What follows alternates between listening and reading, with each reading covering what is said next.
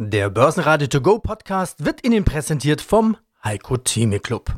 Werden Sie Mitglied im Heiko Theme Club. heiko-theme.de Börsenradio Network AG Marktbericht Der Börsenpodcast Im Börsenradiostudio Peter Heinrich, Sebastian Leben. Mein Name ist Andreas Groß. Hedging ist eine Art Versicherung bei Geschäften aller Art. Eine Versicherung gegen steigende oder fallende Preise zum Beispiel. Preise für Öl, Gas oder Kohle. Sehr kompliziert und oft sehr riskant. Sie werden auch Hot Potato Geschäfte genannt. Das heiße Geschäft, also die heiße Kartoffel, wird möglichst schnell weitergegeben, damit man sich die Finger nicht verbrennt. Aber genau das ist heute passiert. Peabody Energy, das weltgrößte private Kohleunternehmen, hat sich mit Short-Positionen auf den Kohlepreis verzockt und musste mit 150 Millionen Dollar von Goldman Sachs aus dem Kohlestaub gezogen werden. Zehn Prozent kostet diese Rettung allein an Zinsen. Und das Vertragte dabei. Analysten befürchten, dass das kein Einmalereignis bleiben könnte und warnen vor einer Liquiditätskrise bei Unternehmen aus dem Bereich Energie und Rohstoffe. Da liegen wohl einige heiße Kartoffeln im Argen. Der DAX, stellvertretend für so gut wie alle Indizes der Welt, ist ebenfalls eine Hot Potato. Von 12.500 Punkten bis 13.100 Punkten warfen sich die Anleger den Leitindex am Montag zu. Am Ende 12.835 Punkte, 2% Minus. Es fällt schwer, gute Nachrichten zu finden an einem Tag, an dem der Ölpreis schon mal über die 140 Dollar geschaut hat, der Euro zum Franken und auch zum Dollar weiter verliert und weiter das Gespenst der Stagflation um die Häuser zieht. Vielleicht heitert es ein wenig auf, dass die Schweizerische Nationalbank 26 Milliarden Franken Gewinn macht und jedem Aktionär 15 davon abgibt. Unsere Top-Interviews vom Montag hören Sie jetzt in Auszügen. Wolfgang Habermeier von Merito, Florian Müller vom Solid Sachwertefonds, Ben Boos, erst Vorstand bei Click Digital, Chartanalyst Christoph Geier, Fritz Mosböck, Erste Group Bank, Heiko Geiger von von Tobel und Wikifolio-Trader Richard Richie Dobitzberger. Ja, schönen guten Tag. Ich bin Christoph Geier von der VTAD, der Vereinigung Technische Analysten Deutschland. Hier bin ich als stellvertretender Regionalmanager in Frankfurt tätig und als Ausbilder für angehende technische Analysten. Ja, das heißt, Sie sind Chart-Analyst. Es sind gerade genügend Charts zu nennen, bei denen spannende Bewegungen zu sehen ist. Meistens natürlich nach unten. Überall fallen die Kurse. Wichtige Marken werden unterschritten und so weiter. Das liegt aber auch daran, dass eben Krieg ist und Krieg bringt dem Markt maximale Unsicherheit. Herr Geier, wie gut funktioniert Charttechnik in solchen Zeiten? Äh, Marken, die man nennt, die nicht unterschritten werden dürfen, die fallen ja gerade reihenweise. Ich bin neulich gefragt worden, wie sieht es denn eigentlich aus mit den Indikatoren? Die kann man doch jetzt überhaupt nicht mehr anwenden. Ja, es sind natürlich besondere Zeiten, um Himmels Willen. Ich würde jetzt mich schlecht tun zu sagen, technische Analyse ist jetzt der Heilsbringer und das macht alles toll. Nein, es ist auf jeden Fall so, dass wir momentan das berühmte fallende Messer sehen, beim DAX, bei vielen Aktien auch, in das man nicht reinfassen sollte. Und trotzdem sind diverse Marken immer wieder wichtig und werden auch beachtet und da schauen wir dann auch drauf. Aber wie gesagt, eine Garantie, dass die halten, die gibt es in normalen Zeiten nicht und in Kriegszeiten schon gar nicht. Ja, dann knüpfen wir uns das doch mal vor. Nehmen wir uns mal den DAX, der ja das erste ist, was wir uns als Börsianer in Deutschland anschauen. Der fällt weiter nach unten durch, ist jetzt nur noch bei 12.600 irgendwas. 3%, über 3%. Heute waren es sogar schon mal über 4% Minus. Und in ein paar Minuten kann es schon wieder ganz anders aussehen. Also Vola und vor allen Dingen fallende Kurse sind ja gerade an der Tagesordnung. Was wird denn aus charttechnischer Sicht wichtig? Ja, also auf jeden Fall ist es so, dass wir im Moment natürlich getrieben sind von Nachrichten aus der Krisenregion, aus dem Kriegsgebiet. Jedes Fünkchen Hoffnung wird da natürlich genommen. So ist halt der DAX halt auch heute Morgen schon kräftig nach unten gerutscht, erholt sich gerade so ein klein bisschen, aber das ist mehr eine kleine Intraday-Erholung, als dass das jetzt schon eine Trendwende wäre. Faktisch ist es so, dass wir, wie Sie schon richtig sagen, wichtige Marken unterschritten haben, die wir auch momentan noch nicht wieder zurückerobern werden. Also es war mal so knapp über 13.000, es war im 14.000er Bereich und natürlich zuvor schon um die 15.000. Die nächste Marke oder der nächste Bereich wäre dann knapp über 12.000, so 12.100, 200, wo man wieder eine Unterstützung finden würde. Ob die hält, steht momentan in den Sternen. Aber ich möchte noch was zur Volatilität sagen, weil Sie haben das eben dankenswerterweise angesprochen. Das kennen wir ja auch aus früheren Zeiten, sei das der Corona-Crash oder frühere Crashs überhaupt. Wenn die Vola dann anspringt und sie springt nun mal an, wenn die Kurse nach unten gehen, dann ist das häufig dann auch mal ein Zeichen für eine Ausverkaufssituation. Was natürlich steigt, was glaube ich niemanden überrascht, was ja ein Bollwerk gegen Krieg und Krise sein kann, ist Gold, natürlich. Die Krisenwährung, der sichere Hafen oder andere Kosenamen, die man dann für dieses Edelmetall auspackt. Was geht da noch beim Goldpreis? Auf jeden Fall ist es momentan so, dass wir heute Morgen wieder mal eine wichtige Marke kurzfristig überschritten haben, nämlich die 2000er Marke, die 2000 Dollar Marke pro Unze. Und all jene, die das Gold schon totgesprochen haben und gesagt haben, naja, die Kryptowährungen, das ist der neue sichere Hafen, die werden momentan Lügen gestraft. Bei den Kryptowährungen geht es nämlich eher nach unten. Aber bei Gold geht es jetzt richtig massiv nach oben. Und solange diese furchtbaren Unruhen da unten weiter anhalten, da wird das Gold noch weiter steigen. Also ich rechne mal damit, dass es da leider nicht so schnell zu einer Beruhigung kommt und dass wir dann im Gold relativ schnell die Rekordwerte, die wir 2020 gesehen haben, dann auch wieder erreichen und übersteigen. Andere Gründe wären mir lieber beim für einen Goldpreisanstieg, aber das ist nun mal die Zeit leider. Mein Name ist Heiko Geiger von von Tobel und ich leite dort das Zertifikategeschäft für Privatanleger.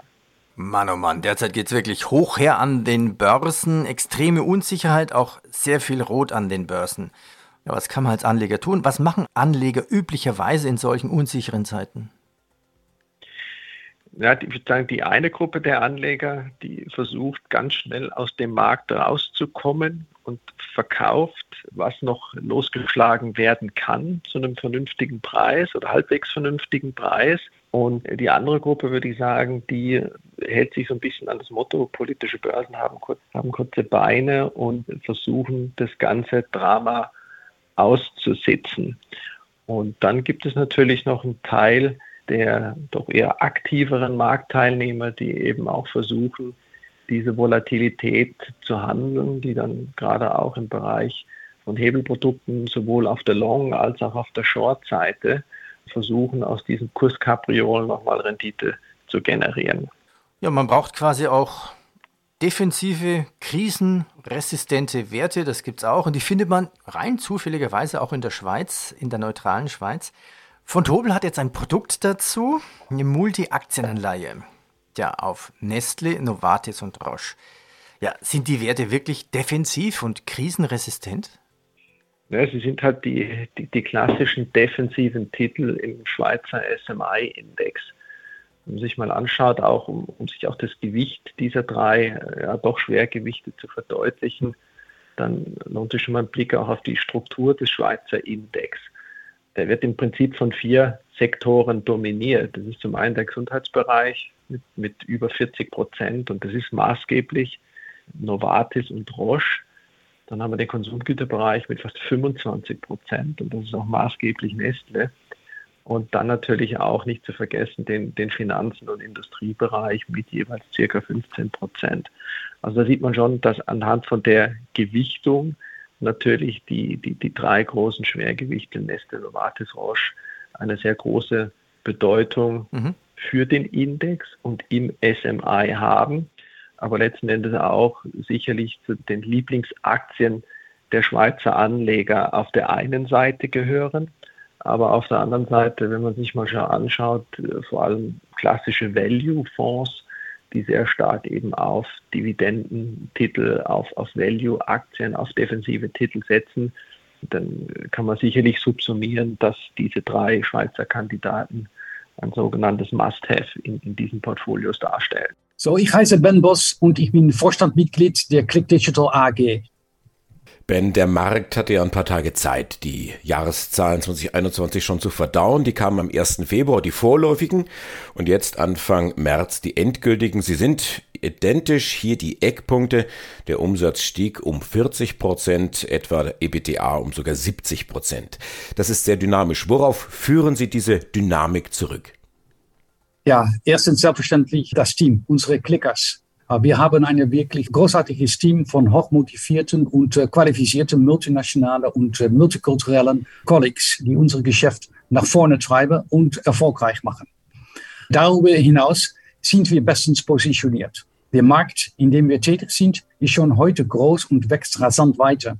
Und weltweit wird in vier Jahren eine Umsatz von fast eine halbe Billion Dollar mit digitalen Medien erwartet. Äh, heute liegt der Umsatz noch unter 300 Milliarden und das sind beachtliche Marktaussichten. Alle Unterhaltungskategorien, die wir im Angebot haben, wachsen stetig und werden mit jeder Erweiterung und Verbesserung unseres Contents attraktiver. Ein Ende des Wachstums in unserer Branche ist also nicht in Sicht.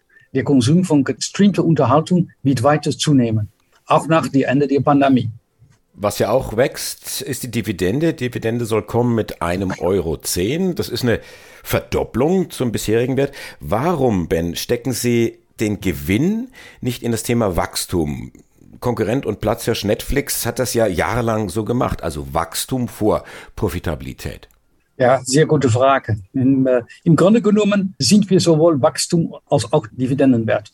Unser Geschäftsmodell generiert genügend Cashflow, um Dividenden auszuschütten zu können. Dennoch investieren wir einen betrachtlichen Teil unserer Gewinne direkt in unsere Unternehmen zurück. Zum einen in weiteres Wachstum. So mehr Marketing bedeutet auch mehr Mitglieder und das bedeutet auch mehr Umsatzerlöse. Aber an der anderen Seite in weiteren Wertsteigerungen, äh, zum Beispiel mehr und bessere Content. Zudem wollen wir unsere Aktionäre in der profitablen Wachstumsgeschichte und die hervorragenden Ergebnisse von Click teilhaben lassen. Unser Geschäftsmodell arbeitet äußerst effizient, was uns einen starken operativen freien Cashflow gibt. Das steht übrigens im Gegensatz zu den Modellen der meisten Tech-Unternehmen, die ausschließlich auf Wachstum ausgerichtet sind. Fritz Mostberg, Head of Group Research der Erste Group Bank AG der Westen reagiert ja mit Sanktionen. Äh, jetzt hatte ich schon gesagt, aktuell spricht man darüber, ob man das noch ausweiten sollte, ob wir als Europa komplett auf russisches Öl und Gas verzichten sollten. Ich habe mich gefragt, geht das denn überhaupt? Was ist denn die Alternative? Uns fehlen ja die Alternativen. Österreich bezieht sein Gas zu 80 Prozent aus Russland. Das lässt sich doch nicht von heute auf morgen umstellen. Was für Möglichkeiten sehen Sie? Das geht so kurzfristig wahrscheinlich überhaupt nicht. Jetzt muss man mal die kalte Zeit überdauern, also sprich die Endphase des Winters und des Frühjahrs. Dann muss man so rasch wie möglich andere ja, Energiequellen finden. In Österreich lässt sich das teilweise regional schon auch durch Alternativenergien bewerkstelligen, aber dass man die Masse jetzt so schnell umstellt, wird wohl länger dauern. Ich glaube, damit sind wir eigentlich schon beim Kern der Frage, was dieser Krieg für die Finanzmärkte bedeutet. Wir haben zurzeit drei Szenarien. Das eine Szenario ist nämlich, dass es eine Auseinandersetzung ist von eher kurzer Dauer, sprich auf zwei bis drei Wochen, weil die Gegenwehr der Ukraine doch enorm ist und vielleicht dann aufgrund dieser bestehenden Gegenwehr vielleicht doch auch auf diplomatischem Wege eine Lösung gefunden werden kann und quasi der Krieg dann in zwei bis drei Wochen ein Ende finden kann. Wir haben dann zwei weitere Szenarien, nämlich das zweite, dass es jetzt einmal diesen Zustand gibt mit einer längeren Dauer der Auseinandersetzung. Das heißt eigentlich auf Monate hinaus diese kriegerische Auseinandersetzung stattfinden wird bei keineren weiteren Sanktionen, weil diese wirken schon massiv. Das geht wahrscheinlich nicht von heute auf morgen, aber es wird wahrscheinlich von aktuell auf die Sicht von den nächsten Wochen sein. Also es sind schon sehr massive Sanktionen gegen Russland gesetzt worden. Man denkt jetzt nur an, ja, die Börse hat dort überhaupt geschlossen, aber gegen Banken, gegen einzelne große bedeutende Unternehmen dort also das wirkt und wird wohl auch vom Sentiment her die dortige Bevölkerung aller Voraussichten treffen. Und das dritte Szenario wäre eigentlich auch ein längerer Zustand in dieser Auseinandersetzung bei weiterer Verschärfung der Sanktionen. Da ist es natürlich so, dass das dann auch entsprechend für eine weitere Unsicherheit an den Märkten führen wird, je länger dieser Zustand dauert. Und je schärfer die Sanktionen dann vielleicht auch möglicherweise sind, desto länger kann auch natürlich die Verunsicherung an den Märkten sein. Ja, hallo, grüß Gott. Mein Name ist Richard Dobitzberger, in der Trading-Szene eher bekannter als Richie. Krisenwährung Gold klettert momentan ebenfalls sehr stramm. Du hast aber kein Gold bei dir im Portfolio, sondern du sagst, also pass auf, ich habe hier äh, Aktien, ich will auch vielleicht irgendwo eine Dividende abgreifen. Natürlich Barrick Gold hast du schon erwähnt. Da bleibst du auch dabei oder baust vielleicht sogar noch auf. Na, momentan kannst du ja kaum aufbauen. Ja, also Barrick Golder ist nach den Quartalszahlen der letzten Wochen, vor zwei Wochen war das ist ja fast für mich jetzt bei solchen Goldpreisen eine, eine Bank. Ja, also Aktienrückkaufprogramm in Milliardenhöhe, verstärkter Einstieg beziehungsweise verstärkter Goldpreis hier und auch im Research-Bereich sehr stark. Akquisitionen von kleineren Gold-Drilling-Companies hier, die immer wieder stattfinden, sehr gut vernetzt. Global ist ja eines der größten Goldunternehmen Unternehmen, aber auch Kupfer, ja, darf man nicht vergessen bei Barrick Gold, auch hier der Kupfer-Value, der hier drinnen ist. Und äh, Kupfer wird ebenfalls benötigt, der wichtige Rohstoff, nicht zuletzt auch in der Waffenindustrie und deswegen ein sehr umfangreiches Unternehmen, das in dieser sehr schlimmen Zeit, ja, trotzdem profitieren kann von dieser Konstellation. Und ich würde wirklich sagen, von dieser Konstellation, weil es ist alles andere als erfreulich. Wie geht es jetzt weiter? Wie geht es jetzt bei dir weiter? Wie ist deine zukünftige Strategie? Was werden wir alles noch von dir hören? Also die zukünftige Strategie in der Hinsicht bleibt unverändert. Ja, ich hoffe, dass sich auch das Börsenumfeld rasch wieder erholen wird. Das heißt, dass dieser Krieg, dieser Überfall ein Ende findet, dass man sich hier trotzdem auch friedlich zusammensetzen kann meine Erwartungen sind eher bescheiden, muss ich auch ganz ehrlich sagen. Das hat aber einfach analytische Gründe. Trotzdem wären die nächsten Schritte jetzt einmal diese Situation so beizubehalten, solange hier noch diese Unsicherheiten bestehen. Und ansonsten halte ich natürlich Ausschau wieder auf meine Lieblingstitel, wenn es wieder darum gehen würde, Wachstum zu generieren, Technologie, neue Technologiewerte hineinzunehmen. Und ich würde mich sehr freuen, wenn sich das bald wieder so ändern könnte, dass wieder Tesla und Apple vorne stehen und vielleicht nicht Rheinmetall und Lockheed Martin. Florian Müller, 37 Jahre alt, Geschäftsführer der Solid 4 GmbH. Und Ihr Fonds ist der ein sicherer Hafen? Also Sie haben ja vorhin gesagt, dass Sie gegen den Trend gerade steigen können. Geben Sie da doch mal Einblick. Wie gut kommen Sie gerade zurecht? Also sehr gut. Wir haben jetzt, wenn Sie unseren Fonds mit der WKN A2AQ95 googeln, wir haben jetzt in den letzten, in letzten Woche ungefähr 5 bis 10 Prozent gewonnen. Seit äh, Jahresanfang stehen wir gut 10 Prozent im Plus. Also weil wir halt letztendlich die Übergewichtung in, in die Edelmetalle haben, die jetzt äh, natürlich profitieren. Was wir auch schon immer vorhergesagt haben, diese Umkehrung von Tech- und Growth-Aktien, die teilweise immens überbewertet waren. Also nur mal als Beispiel eine Apple mit einer Marktkapitalisierung von über 2 Billionen Euro und im Vergleich zum kompletten Edelmetallmarkt, der mit 500 Milliarden bewertet war, war also vierfach so hoch bewertet. Und diese krasse, ja, Fehlallokation scheint sich jetzt zu entladen, sprich die Anleger gehen raus aus, aus, aus Growth und äh, Tech-Aktien und rein in Edelmetalle, in Versorger, in, in Rohstoffe die jetzt ja auch so stark steigen, wie wir es eigentlich noch nie hatten seit der Ölkrise 1974. Ja, mit Öl sagen Sie schon ein ganz entscheidendes Stichwort. Das ist natürlich der Rohstoff, der gerade besonders im Auge ist. Und Öl springt zweistellig an heute sogar. Ich habe vorhin mal gesehen, da waren es rund 14% plus. Einfach mal über Nacht. Wenn wir jetzt über Rohstoffe sprechen und über Rohstoffinvestments bei Ihnen, spielt Öl da auch eine Rolle? Wir haben auch Öl im Portfolio mit über 4% Gewichtung derzeit. Also es äh, partizipieren natürlich auch an den äh, steigenden Preisen. Was viel dramatischer zu sehen ist, ist, muss man sich mal auch verge vergegenwärtigen, dass ein steigender Ölpreis oder der jetzt auch in den letzten paar Wochen und Monaten sich ja fast von über 50 Prozent nach oben entwickelt hat, dass das auf sämtliche Branchen überschlägt und diese Preissteigerungen dann letztendlich auch beim Verbraucher landen. Wir sehen es erstmalig jetzt nur in Anführungszeichen an der Tankstelle. Aber man muss das auch weiterdenken, dass natürlich auch die Produktionskosten steigen und damit verbunden auch irgendwann die Lebensmittelpreise, nicht nur durch Öl, sondern auch durch die, beispielsweise durch die Weizenpreise, Gas etc. auch deutlich nach oben bewegen werden. Das ist natürlich eine dramatische Entwicklung. Und das bleibt gespannt abzuwarten. Wir hoffen jetzt nur, dass eine weitere Entspannung stattfinden soll. Im Moment sieht es nicht danach aus. Wenn jetzt komplett der Öl- und Gashahn zugedreht werden soll von Russland, dann sehen wir da auch noch deutlich höhere Kurse beim, beim Ölpreis in Brent gerechnet. Mein Name ist Wolfgang Habermeier. Ich bin Eigentümer und Geschäftsführer der Firma Merito Financial Solutions. Die Imponderabilien, die Unwägbarkeiten, und da merkt man den Lateiner. Was ist denn eigentlich das größte Risiko? Energiepreise steigen, höre ich immer wieder. Da könnte man ja sagen, na gut, dann, dann heizen wir halt weniger oder fahren weniger sinnlos mit dem Auto in der Gegend rum. Wir haben am Anfang des Jahres gesehen, wie der Markt auf erwartbare und erwartete Straffungen am Geldmarkt reagiert, wie groß die Sorge ist, nicht richtig auf die inflationären Entwicklungen zu reagieren, geldpolitisch gesprochen. Und allein das hat schon zu einer Korrektur geführt, in einzelnen Marktsegmenten zu einem Bärenmarkt.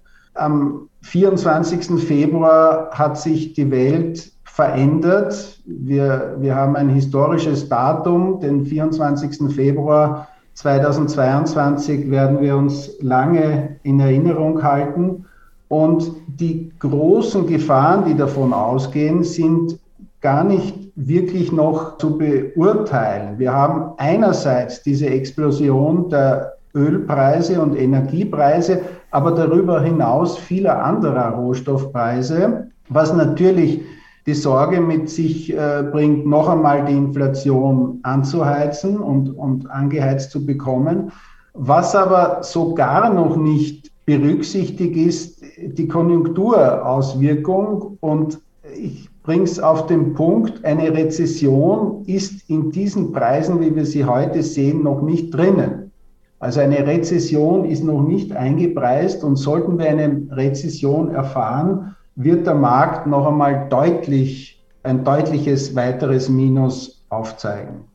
Welche Rolle haben die Notenbanken denn jetzt in dieser Situation? Die stecken doch in einer ja fast schon fürchterlichen Zwickmühle. Ja, sie stecken tatsächlich in einem großen Dilemma. Wir haben die Situation, dass die Inflationsraten sicherlich nicht nur vorübergehend über den preispolitischen Zielen stehen, das heißt, die Notenbanken müssten längst in eine Straffung übergehen, in Zinserhöhungen und auch in einer wenig lockeren Liquiditätsbeschaffung. Das heißt, das Quantitative Easing sollte doch auslaufen. Und gleichzeitig wissen die Verantwortlichen, dass sie mit einer zu starken Straffung die Konjunktur abwürgen. Basen Network AG Marktbericht. Der Börsenpodcast. Der Börsenradio To Go Podcast wurde Ihnen präsentiert vom Heiko Theme Club. Werden Sie Mitglied im Heiko Theme Club. heiko-theme.de